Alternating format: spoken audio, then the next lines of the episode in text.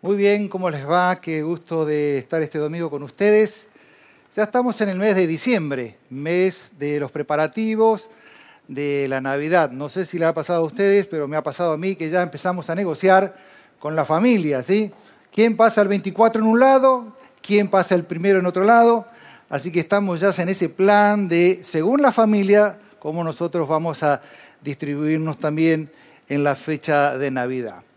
Pero realmente el 24, que es Nochebuena, y 25, que es Navidad, se ha discutido bastante acerca de esta fecha, em, de dónde vino, cómo surgió, hay algunas dudas, pero básicamente para aquellos que son especialistas en el tema y en la historia, dice que, bueno, comparando el tema de em, los pastores y las ovejas y el cuidado, la fecha debería ser entre marzo y septiembre o octubre, que no sería exactamente lo que nosotros tenemos en el mes de diciembre, pero la pregunta entonces es por qué tenemos que el 25, que es Navidad, es justamente el mes de diciembre. Bueno, la historia dice que luego que Constantino de alguna manera hace un cambio del cristianismo, el cristianismo previamente estaba perseguido, ahora el cristianismo se ha transformado parte del imperio romano, en el año 350, 354, allí deciden entonces unificar una de las fechas importantes, que era la fecha de eh, festivales a Saturno, y que terminaba justamente el 25 de diciembre. Y con una idea, con un concepto de evangelizar, dicen, bueno, cambiaron esta fecha de esta práctica a una fecha asociada entonces con la Navidad, la eh, Natividad. ¿sí?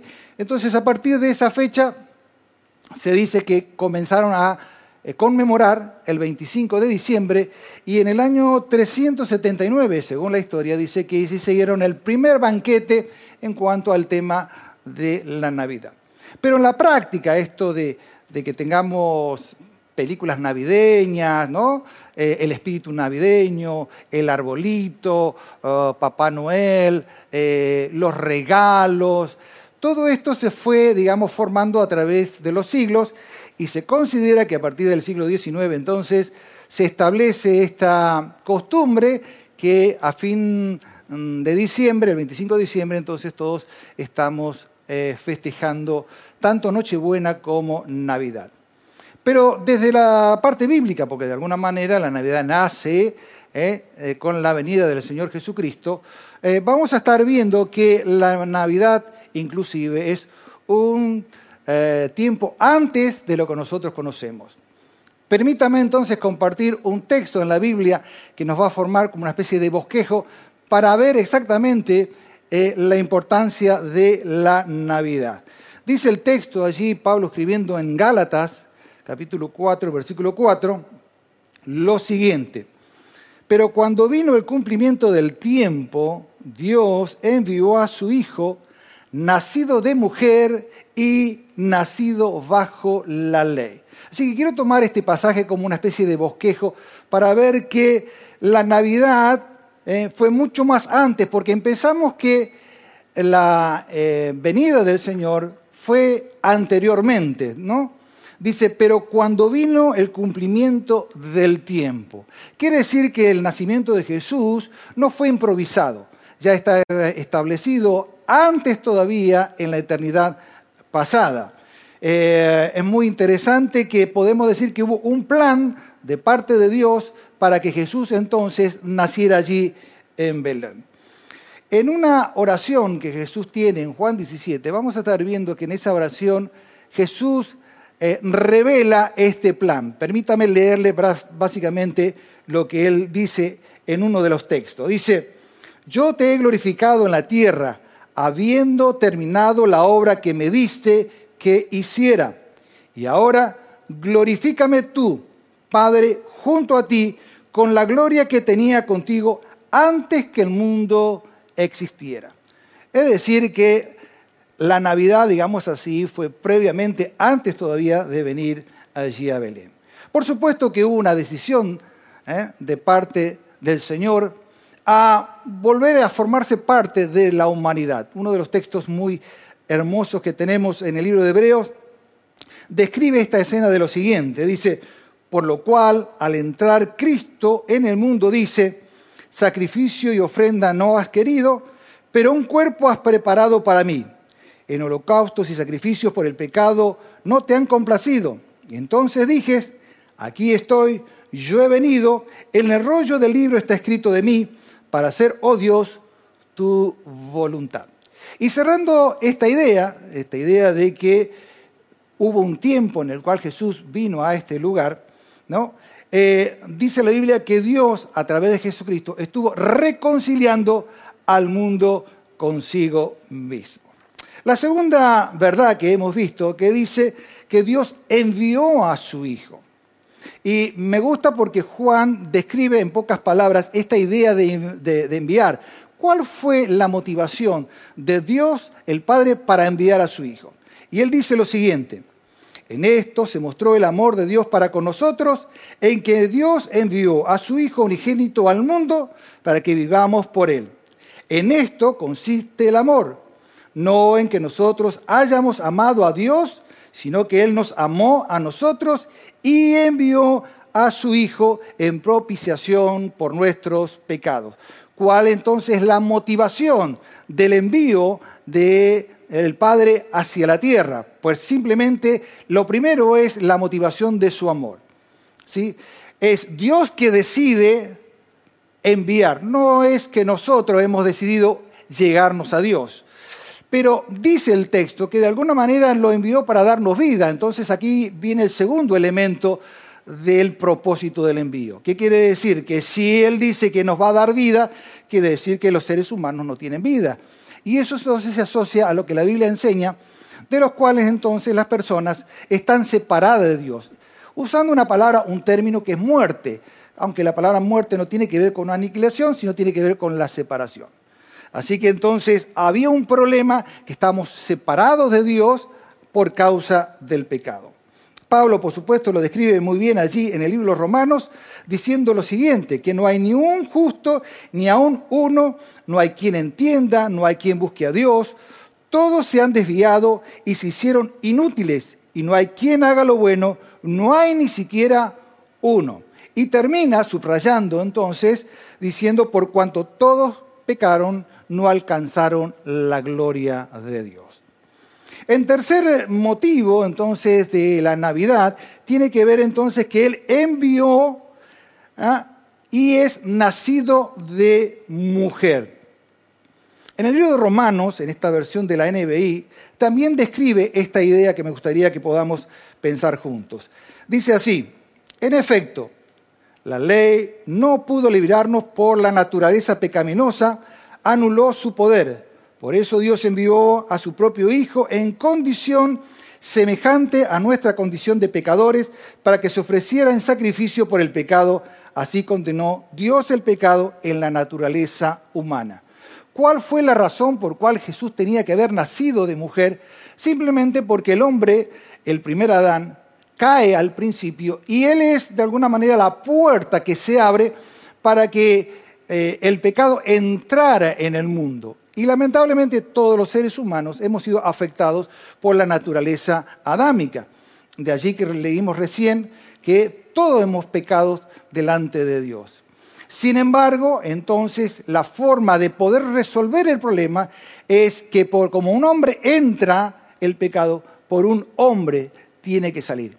Y ahí entonces es como Dios decide hacer esta mezcla que a veces es muy difícil de explicar a los predicadores, ser 100% Dios y 100% hombre. Sin embargo, era necesario entonces que alguien pudiera, digamos, ser nuestro reemplazo para cubrir justamente esa demanda. Dice Pablo entonces lo siguiente, porque ya que la muerte entró por un hombre, también por un hombre vino la resurrección de los muertos, porque así como en Adán todos mueren, también en Cristo Jesús serán todos vivificados.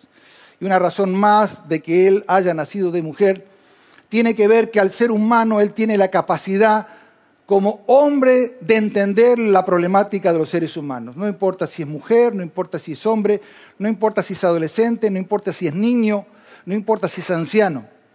Su naturaleza humana permite hacer cualquier, como dice la Biblia, el buen sumo sacerdote. Es muy interesante que los dos oficios que se mencionan en la Biblia, profetas y sacerdote, cumplían esta función.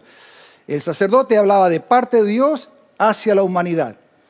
Pero en este caso, el sacerdote hacía el caso inverso, tomaba la, la problemática humana y se presentaba a Dios. Entonces Jesús se transforma el sumo sacerdote, donde la Biblia describe que nosotros podemos acercarnos confiadamente al trono de la gracia y pedir oportuno socorro. ¿sí? No podía haber sido un ángel, no pudo haber sido un arcángel, no podía haber sido un serafín, ni tampoco los seres celestiales que hay en la misma presencia de Dios. Tenía que ser nada menos que un humano y ese requisito lo cumplió Jesús. Y por último, dice que él fue nacido bajo la ley. Otra versión la traduce como nacido como judío. Y está bien la interpretación. ¿Por qué? Porque Dios diseñó el plan de salvación en una nación llamada Israel, comenzando desde Abraham y todos sus descendientes. En esa descendencia y en ese transitar del pueblo de Israel, Dios utilizó distintos profetas, de los cuales comenzaron a hacer lo que llamaríamos los anuncios de la venida del Mesías. Ellos comenzaron a anticiparse, se dice que la profecía es la historia del futuro, y comenzaron a dar pautas de la venida del Mesías. Entonces, lo primero que tenemos que entender, que Jesús, siendo descendiente judío, fue el que cumplió todas las expectativas mesiánicas. Hay una de las escenas tan preciosas que me gusta ver, una vez que Jesús había resucitado, iba caminando, dice, hacia Emaús, un pueblo de aquella región. De allí habían dos discípulos de los cuales él comenzó a caminar juntos a ellos y entre ellos comentaba lo que había sucedido en Jerusalén acerca de la muerte del Mesías.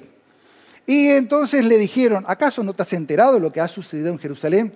Y miren lo que dice el texto bíblico allí en Lucas.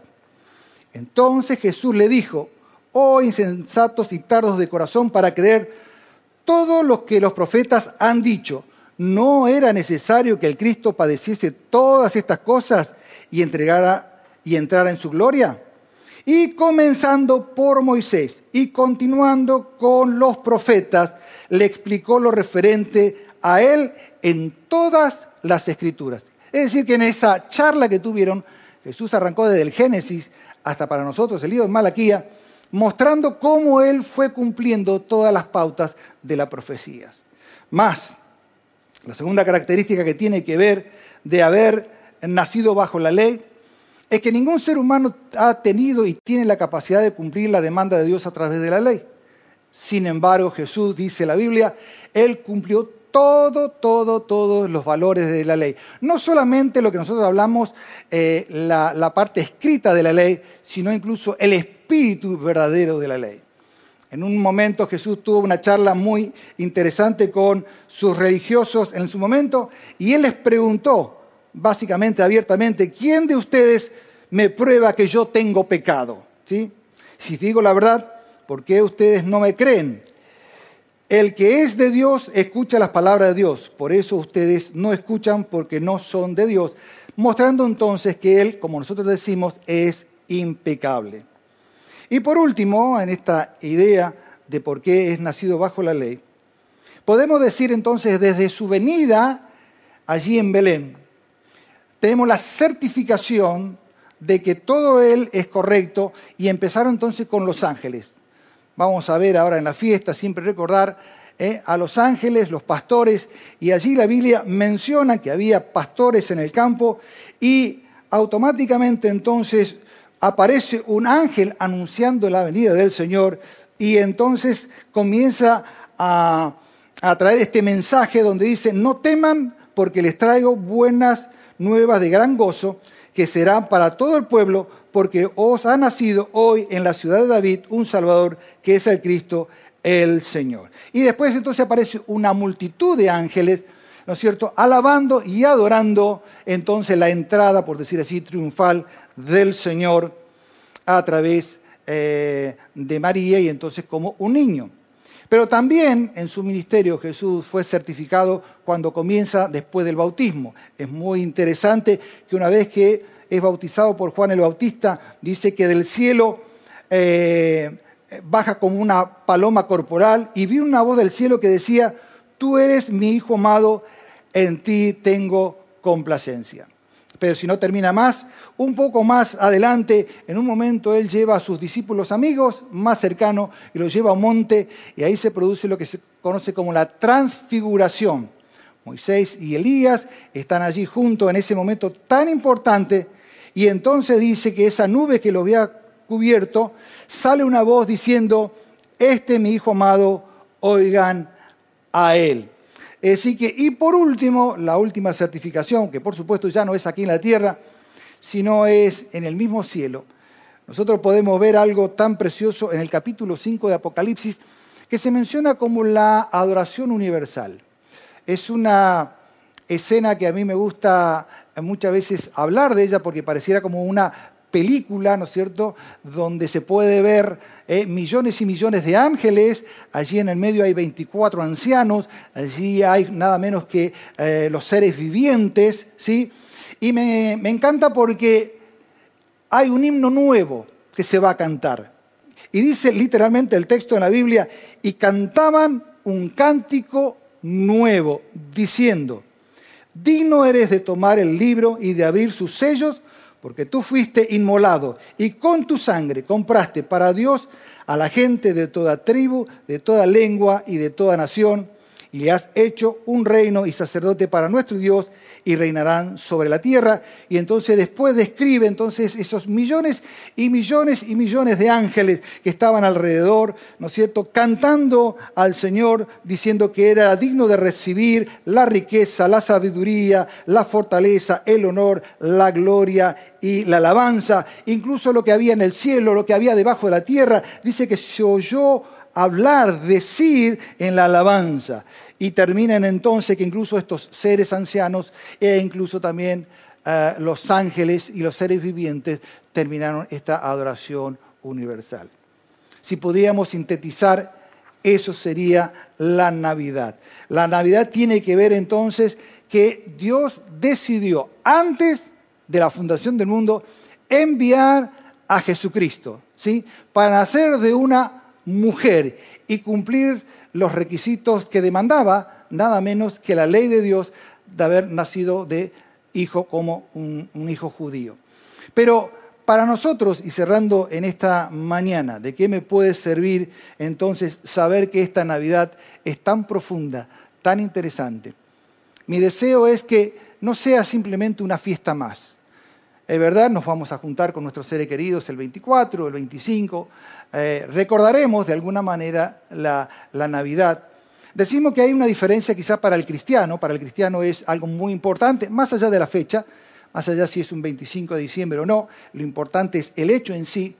Hay gente que no, que simplemente va a ser una fiesta más para eh, poder eh, participar con la familia, pero qué importante sería que esta Navidad no sea solamente una fiesta más. Qué importante sería que pudieras entender que la Navidad significa que Dios envió a Jesús por vos, como lo hizo también por mí. Mira qué cosa interesante podríamos resumir en esta mañana. Primero, que la iniciativa de Dios fue para amarte. Él tomó la iniciativa. No es que vos lo hayas amado, es que Él decidió amarte y Él decidió enviar a Jesucristo uno de los pasajes tan preciosos que describe eso es, de tal manera amó Dios al mundo que envió a su Hijo unigénito. Es decir, que ese es el, demuestra la iniciativa de Dios. La segunda cosa también es que Él mandó a Jesucristo para perdonarte. Si hay alguien que quiere perdonarnos de todas nuestras fallas, de nuestros errores, de nuestros pecados, hagamos la lista que usted quiera, es Dios. Dios está dispuesto con la gana de perdonarnos de todas nuestras deudas. ¿Para qué? Para que nosotros podamos reconciliarnos con Él y ponernos en armonía. Me gusta esa palabra porque reconciliación significa armonía, volver a estar en armonía con Dios. Qué bueno es para el ser humano tener esta relación con Dios. Y por supuesto te va a decir que te va a dar vida, no solamente la vida buena, abundante que nos puede dar aquí en la tierra, sino tenemos una vida hacia el futuro que se llama vida eterna y por supuesto ah, nos va a librar entonces de lo que la Biblia habla de una condenación eterna, pero también nos va a librar de muchos dolores de cabezas aquí en la tierra. Y por último, cerrando esta idea, es Dios te está dando una nueva oportunidad. Quiero preguntarte sencillamente entonces en este día, ¿te animarías a creer, aceptar que Jesús vino en ese día de Navidad por tu vida? ¿Serías capaz de recibirlo como tenemos una vieja canción, quizás allí en tu corazón, y decirle que quieres que Él sea tu Salvador? Mira, yo lo hice en un momento como cualquier persona. Y te aseguro que desde el momento que yo lo hice, realmente ha cambiado mi vida. Y lo que uno más desea como cristiano es que uno pueda tener esta experiencia.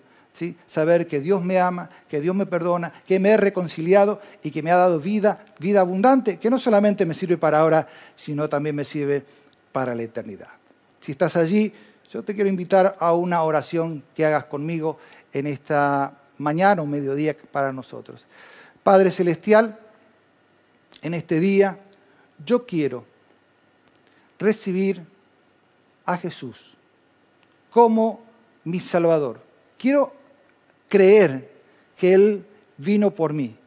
Quiero creer que Él vino a morir por mí. Creo, quiero creer que Él vino a perdonarme todos mis pecados. Quiero creer que Él ha decidido darme vida eterna y creo que Él también un día vendrá por mí.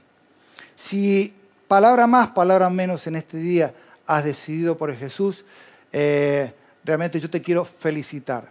Y pido al Señor en este momento, entonces, que Dios bendiga tu vida, que bendiga tu familia y que tengas un nuevo comienzo. Que esta Navidad sea una Navidad diferente.